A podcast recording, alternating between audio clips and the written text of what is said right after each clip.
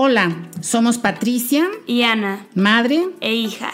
Este es Fírmamelo, un espacio para platicar lo que vivimos, dar a conocer nuestras opiniones y compartir el conocimiento de invitados increíbles. Escúchanos todos los jueves y domingos. Hola, queremos dar una advertencia de descargo de responsabilidad antes de empezar el episodio de hoy en el que vamos a hablar del amor propio, de la autoestima. Ninguna de las dos somos nutriólogas, ni entrenadoras de gym, ni coaches de vida, ni psicólogas. Y durante este episodio vamos a hablar de nuestras experiencias y opiniones sobre el cuerpo de la mujer y algunos estereotipos. Somos dos mujeres que hemos vivido con diferentes estereotipos acerca de cómo se tiene que ver el cuerpo de una mujer a lo largo de los años. Después de ese gran disclaimer, a empezar. Cuando yo era joven y bella, era una niña muy activa. Estuve desde los dos años en ballet y cuando me fui a Estados Unidos participé en todos los deportes que pude, hasta fútbol americano para niñas. Nadaba competitivamente y hacía como cuatro horas de ejercicio diario. Yo iba para atleta de alto rendimiento, como mi papá, hasta que regresamos a México.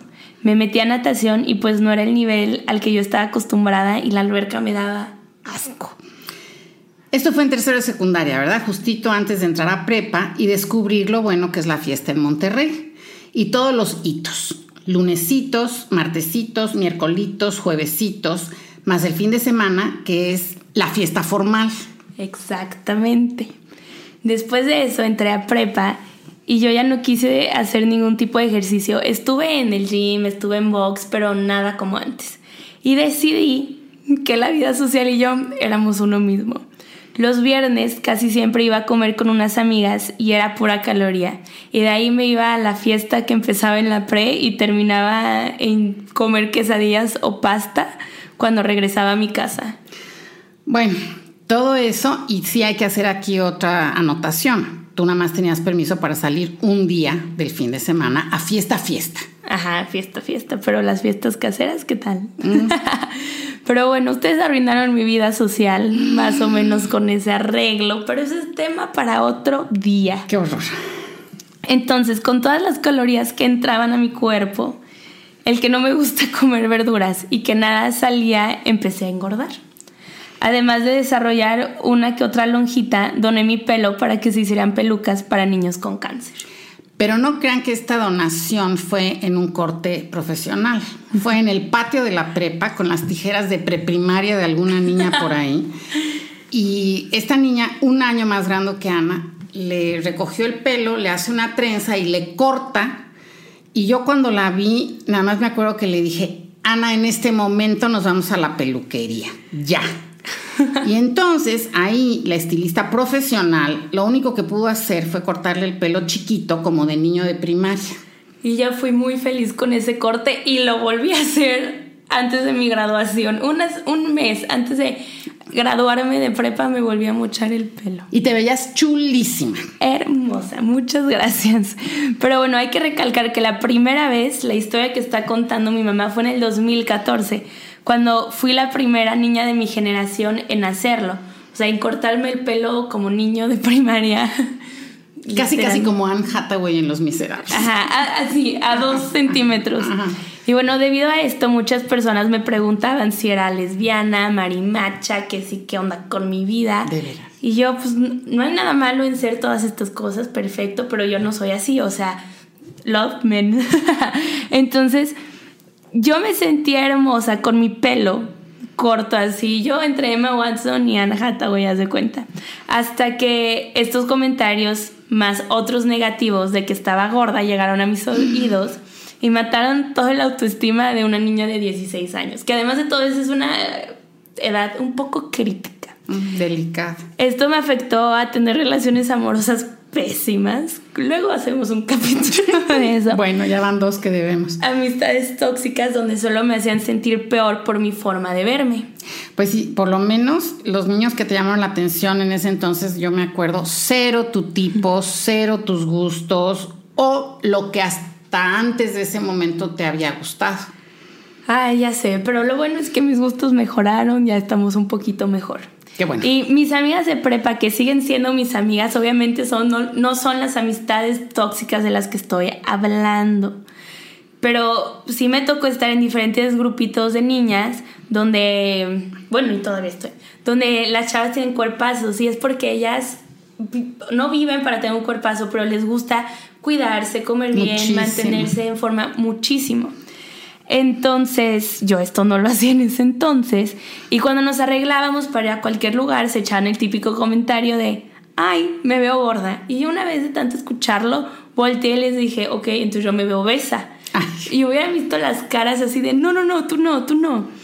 Este, pero pues nadie es más crítico consigo mismo que, que alguien, o sea, que él mismo, ¿no? A tu mejor amiga nunca le dirías, ay, te ves gorda, bueno, tal vez sí, pero no tan, tanto así de, ay, eres una cerda, ¿no? Y bueno, este, también una vez me pasó que, y me acuerdo perfecto, me acuerdo perfecto, que salí a una fiesta y me estaba probando ropa y me puse unos pantalones y una blusa este, me, me, peiné un poco el pelo que tenía y yo me sentía divina, o sea, yo lista para dominar el mundo. Y una de mis so-called friends me dijo, ay, van a creer que eres hombre, porque estaba en pantalón y playera, t-shirt, blusa. Pregúntenme si al tener ese corte de pelo de ese tamaño volví a usar pantalón para salir este, o si me sentía cómoda usando jeans y una t-shirt, sentía que tenía que mostrar otros atributos para compensar mi pelo corto, o sea, que necesitaba mostrarle al mundo que era mujer. Wow. Pero fíjate que aquí no solo se tiene tienes todos estos comentarios de tus amigas, sino también estereotipos, eso que estás diciendo, tenía yo que demostrar que era mujer, eh, y estereotipos acerca de lo estético, de lo que es bonito yo creo que estamos muy marcados por la ropa que tienes que usar, las medidas perfectas, ese famoso 90, 60, 90, que mínimo de la población femenina tiene. y yo estoy acordándome de un día, también en prepa, pero yo no doné mi pelo ni nada, sino simplemente por gusto, se me ocurrió cortarme el pelo chiquititito y estaba en un baño público cuando y me estaba lavando las manos, entró una señora y dijo, me equivoqué, es el baño de hombres. Le dije, no señora, soy mujer. Y yo dije, bueno, qué, qué raro que no se haya fijado en toda yo, sino nada más en el pelo, igual que lo que a ti te pasaba. Y estos son dos épocas totalmente distintas. Y sigue pasando. Y sigue pasando, wow. Y no, y está cañón, además que nuestro círculo social o sociedad en la que vivimos y nos movemos, la imagen es de suma importancia, o sea, sumamente importante. Una de mis maestras el otro día nos dijo un comentario que a mí se me hizo muy on point. Cabe recalcar que en mi carrera normalmente hay dos hombres en las clases y en este salón no había ninguno. Y ella nos dijo, qué difícil ser ustedes que todo el tiempo se tienen que ver perfectas. Y yo me quedé así de... ¡Ah! Y fíjate que esa es otra cosa que yo he platicado mucho con gente, no solo de mi edad, sino con mis alumnas, de cómo es algo que nosotras las mujeres queremos ser perfectas en todo, ¿no? Ser la perfecta mamá, la perfecta esposa, la perfecta amiga, la perfecta anfitriona, tener además tono muscular, hacer todo súper a tiempo. Y en 24 horas. No, hombre, yo les digo, eso es un mito porque no somos Wonder Woman, no somos la Mujer Maravilla, ni la de mi época Linda Carter, ni ahora la guapérrima hindú. O sea, no. Somos comunes y corrientes y no nos permitimos fallar. Y eso a veces nos, nos lastima mucho. Sí, claro, y eh, lo perfecto no existe y además regresando al tema de la percepción, cada quien tiene su percepción de lo que debería de ser perfecto, ¿no? No, todos somos diferentes, no podemos esperar que sea lo mismo para todos. Pero bueno, hablando de mis traumas, este, de joven y bella. De 16 años. De 16 años. Sweet 16. Este, me acuerdo que una tía me dijo que tenía brazos de tamalera. Nunca había tenido la oportunidad de ver unos brazos de esta manera, pero en la forma en la que me lo dijo, yo me supusiste que era algo negativo y desde ese día no me gusta usar blusas sin mangas en este santo calor de Monterrey. Las uso porque a veces me estoy desmayando del calor, pero no me bueno, no me sentía cómoda. Ya ahorita mejoró y sí las puedo usar y qué bonitos brazos. Qué padre. Y no lo digo para que tengan compasión por mí, pero está cañón que a veces importa más la apariencia que la persona. Y no digo que no me quiera mi tía, lo que estoy tratando de decir es que a los 16, 16 años es una edad crítica para las personas, para las mujeres. Estás viendo que eres no, no, sabes nada, ¿no? No estás ni bien desarrollada y ya te están poniendo este connotaciones negativas a tu cuerpo. Pues mira, cuando yo estaba muy chiquita y tú sabes que tengo yo quiero muchísimo a mi hermana, solo tengo una hermana, cinco años mayor que yo. Ella me adora y con todo y eso, toda la vida me dijo nariz de enchufe. Entonces, pues yo no me la podía tapar con blusas con mangas. Y dices, pues ni modo, o sea, aprendí a que te va. sí, pero si hay momentos en que tú dices, wow, si toda la gente está haciendo operaciones de nariz y yo con mi nariz de enchufe, qué, qué triste mi vida. Pero bueno, pero la estoy viendo y por lo menos, o sea, gente gustaría tener tu nariz que no tienes ningún bump aquí. Ay, gracias, mija. Ay, de nada. bueno. Pero bueno, para hacer un recap. En primero de prepa, bueno, no, no en primero de prepa, en prepa en general, en los tres años de preparatorio, había una Anapati sin autoestima, perdida en la vida, con sueños de viajar y ser diseñadora. Y ahora les está hablando una Anapati con mucho orgullo que ya ha viajado por el mundo, está a seis meses de volverse oficialmente diseñadora y tiene autoestima. Padrísimo, felicidades. Muchas gracias. Sí, y fíjate que aquí lo que me parece interesante es que durante tu intercambio fue cuando recuperaste tu autoestima, ese amor propio. Quizá fue porque la gente con la que estabas allá se preocupaba más por conocerte que por tu apariencia. Eh, se dieron el tiempo de conocerte porque todos que querían hacer amigos no tenían compromisos familiares, ni sociales, ni nada, entonces tenían que estar juntos. Y también la cultura es diferente, por X razón. Y yo creo que no sentiste la presión de la sociedad mexicana tan exigente en cuanto a la imagen. Sí, estuvo cañón porque en, en años, o sea, alrededor de siete años no me había querido. Y suena horrible, decir que tanto tiempo no me quise y no me aprecié y no decía, ay, Ana Pati, wow. Este, pero también ahorita pienso que padre que a los 22 años ya me quiero y, y no estoy diciendo que, wow, todos los días amanezco yo, mujer empoderada, qué bonita niña, bla, bla, bla. No, porque siempre va a haber algo, pero ahorita es me amo. y, te aceptas. Y me acepto, ajá. Y qué padre que no me tuve que esperar a los 50 años para sentirme así, ¿no?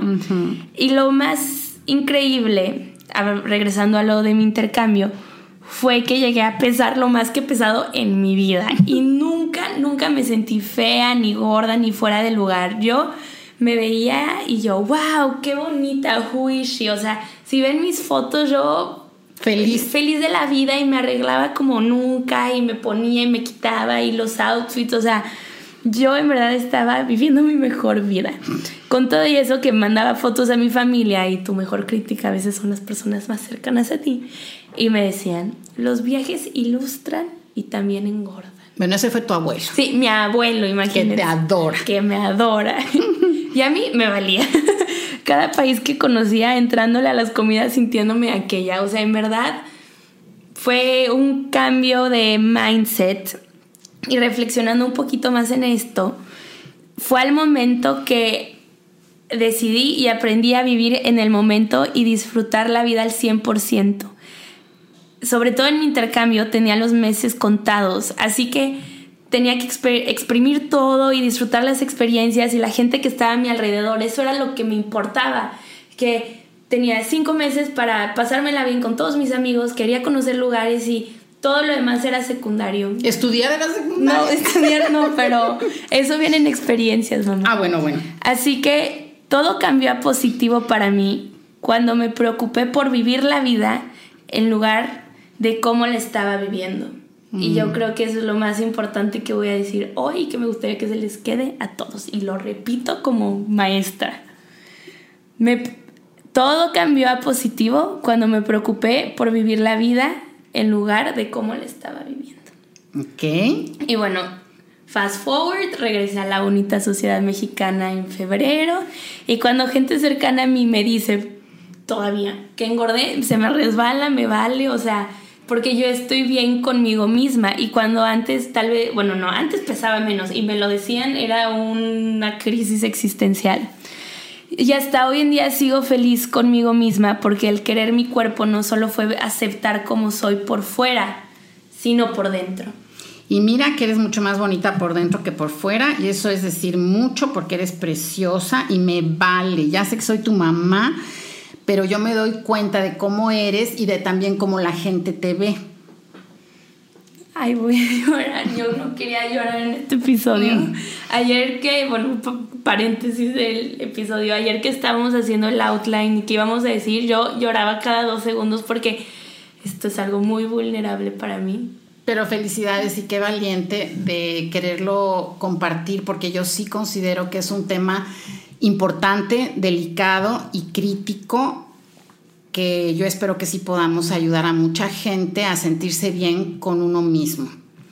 Claro, claro, y por eso lo hago. Así que cerramos paréntesis de regreso tema. Ok, respiramos profundo. Ah, muy bien. Pues hoy me caigo bien, se nota en la confianza de los trabajos que hago, cómo hablo con la gente, me siento bonita, segura de mí misma, empoderada, hablando a un podcast. Pero ojo, no fue de la noche a la mañana, tomó años, años y fueron momentos muy feos, pero se logró. Así que si alguien escuchando sufre de lo que yo sufrí, it gets better. Pero es en el momento donde te enfocas en ti y que te echas porras que que todo cambia, ¿no? Este, de hecho, en, hace poquito, octubre de 2019, menos de un año, siete meses alrededor, me llegaron unas fotos que me tomaron en verano de un fotomaratón para la Cruz Rosa con el fin de tener donativos para las personas con cáncer de mama. Vi las fotos y empecé a llorar como loca, estaba tristísima y de hecho subí una un story personal o sea, un story a mi cuenta personal de Instagram sobre esto porque en verdad estaba inconsolable. Y lo que decía el story es, hoy recibí unas fotos que me tomaron hace un mes. Vi las fotos e instantáneamente odié cómo me veía. Me sentí gorda, fea y sobre todo triste. La razón por la que estoy compartiendo esto con ustedes es, por sé que es, muy, es porque sé que es muy común entre hombres y mujeres el sentirse así. Y nadie habla sobre esto. Así que con el fin de ayudarnos, les quiero pedir que compartan sus tips para quererse, aceptarse y dejar de tener pensamientos negativos de ustedes mismos. La respuesta que tuve fue sorprendente, yo no me esperaba que tanta gente me, me contestara porque ni influencer ni blogger ni nada de eso soy, solo soy persona normal. Este, y me contestaron muchísimos tips padrísimos que nos gustaría hoy compartir con ustedes, que son... Sí, eh, pues algo de lo que te escribieron y cómo la gente usa estos consejos en sí misma decía. Eres lo máximo y lo más importante es que siempre buscas aceptarte tal y como eres. Otra persona te dijo, así eres, por X o Y razón y eres perfecta. Uno más, deja de compararte. Es el peor martirio que uno se puede hacer, te lo digo por experiencia. Otra persona te dijo, háblate como si fueras tu mejor amigo. ¿Alguien más? Deja de pensar en lo que los demás piensan de ti.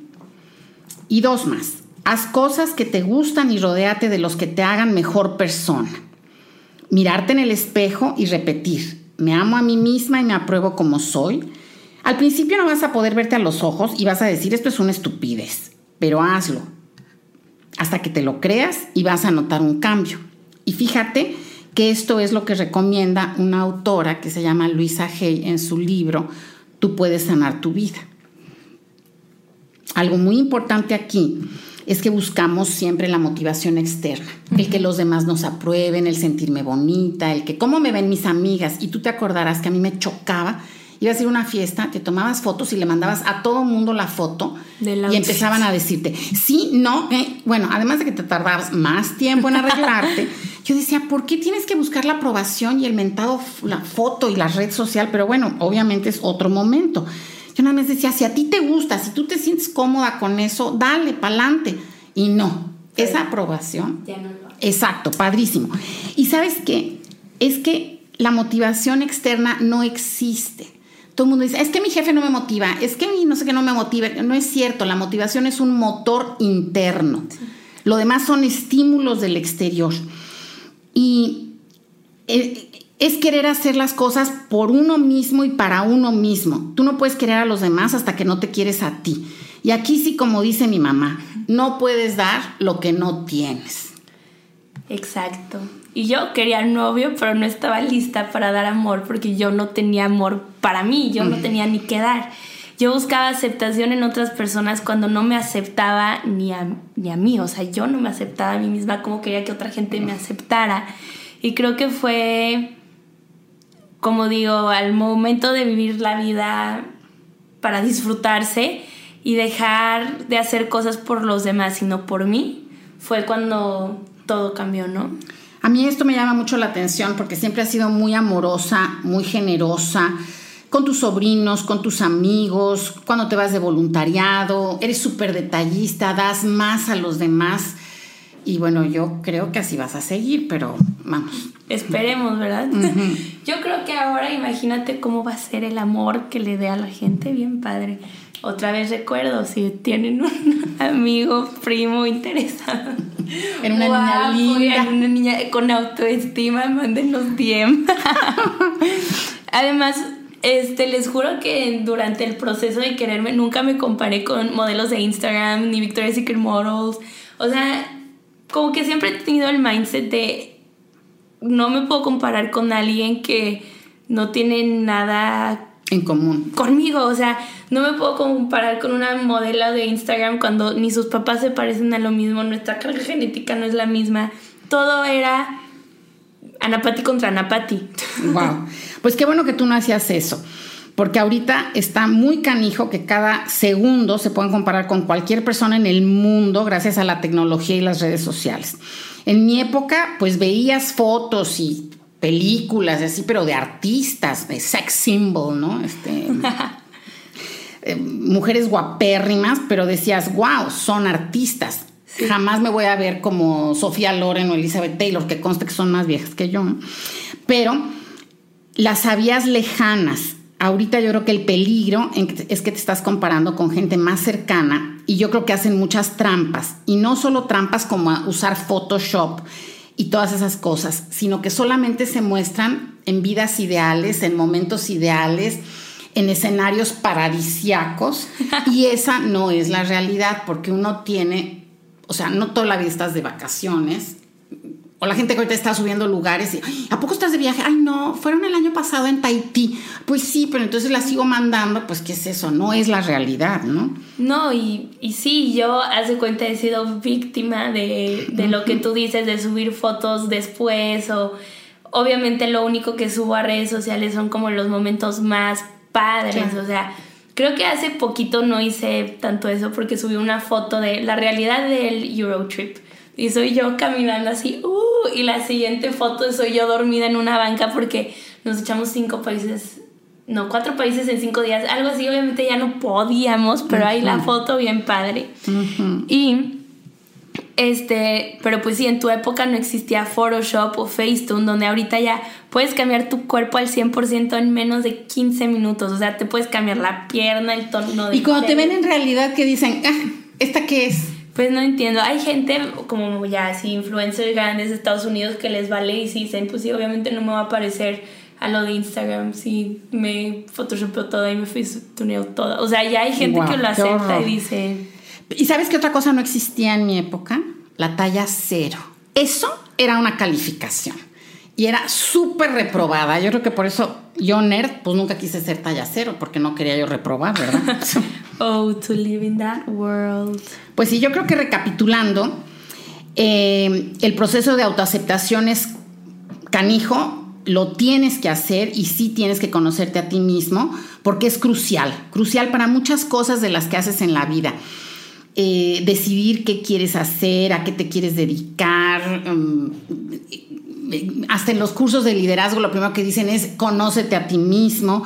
Tienes que conocer tus límites, tus miedos, tus fortalezas, tus logros, pero esto es un proceso que te lleva toda la vida y que te veas en el espejo y te aceptes como eres y no te mientas a ti mismo. Y esto sí se los quiero decir porque aceptarte, quererte y todo esto, verte al espejo y decir, wow, estoy chueca, tengo un ojo más chiquito que el otro, la nariz de enchufe o lo que sea, va, va. Pero además es que a mí lo que no me gusta es que tampoco te sientas más de lo que eres. Es que hay una imagen muy popular donde hay un gatito viéndose al espejo y entonces se ve la imagen de un león y yo digo, no, tampoco, o sea, eres gatito, ¿no? Entonces, este, el ejercicio del espejo es difícil, pero es necesario. De hecho, un amigo, porque los hombres también sufren de esto, me dijo que lo que él hizo para quererse y estar bien consigo mismo fue decirse al espejo, te quiero mucho, durante años, hasta que por fin lo sintió así medio fake it till you make it, literal. Y pensando yo ya en la Ana de cuatro años que decía que Luis Miguel le cantaba, que corría como Ana Guevara, jugaba golf como Tiger Woods y se sentía más que princesa de Disney. Eh, siento muy feo que haya pasado por todo eso. O sea, veo mi versión en bebé y digo, ay, no, pobre. Pero bueno. Como que en qué momento perdí todo eso. Ah, o en qué momento se pierde, porque sé que no soy la única y hay videos de creo que es un comercial de Dove, en donde están grabando a niñas chiquitas y las niñas chiquitas baile y la cámara y yo una misma estrella y luego a una niña más grande y, quitan la cámara de no, no me grabes y más grande y más grande y menos quieren. Entonces yo no, o sea, yo creo que esto es global, mundial, pero bueno, such is life y espero que este episodio alguien se vaya con un nuevo outlook en la vida sobre sí mismos porque valen muchísimo más que su exterior. Y no todo en esta vida es como te ves, o sea, hay, mucho más y en verdad espero que les haya gustado y hayan sacado algo positivo.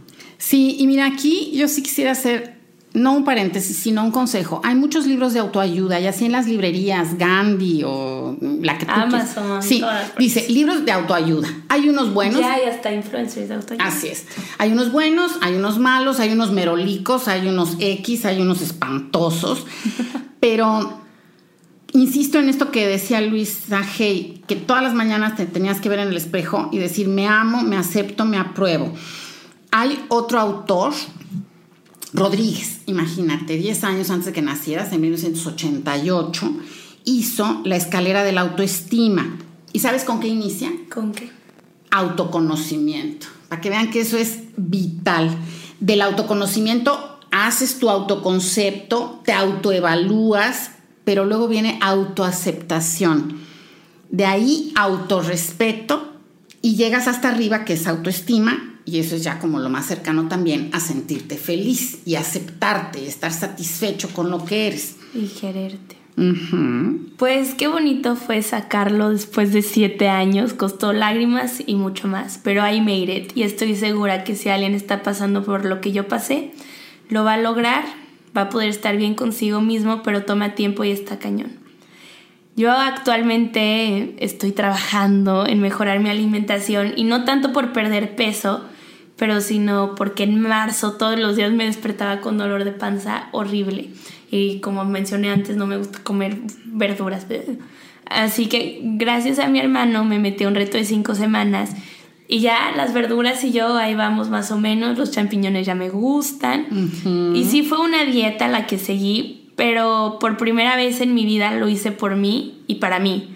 No porque alguien más me lo pidió, nadie me lo impuso, no, fue porque yo quise ese cambio en mi vida y sueno como coach de vida, pero no fue para verme mejor, sino fue para sentirme mejor, para nutrir mi interior que es lo más importante y ya nunca me duele la panza y sí está cool perder una que otra lonjita. Y además lo que sí quiero decir es que está padre quererse por afuera, pero sí a mí me pasó que en el momento que me acepté por afuera me acepté por adentro y eso es padrísimo poder poder ver como tu valor de persona, ¿no? O sea, lo que dices, lo que haces, lo que piensas, lo que creas o como que para mí eso es mucho más rewarding que verme al espejo y decir, uh, fire. Sí lo hago y se siente padrísimo, pero todo lo demás, el estar en paz contigo misma, eso es impresionante y padrísimo. Pues sí, mi vida.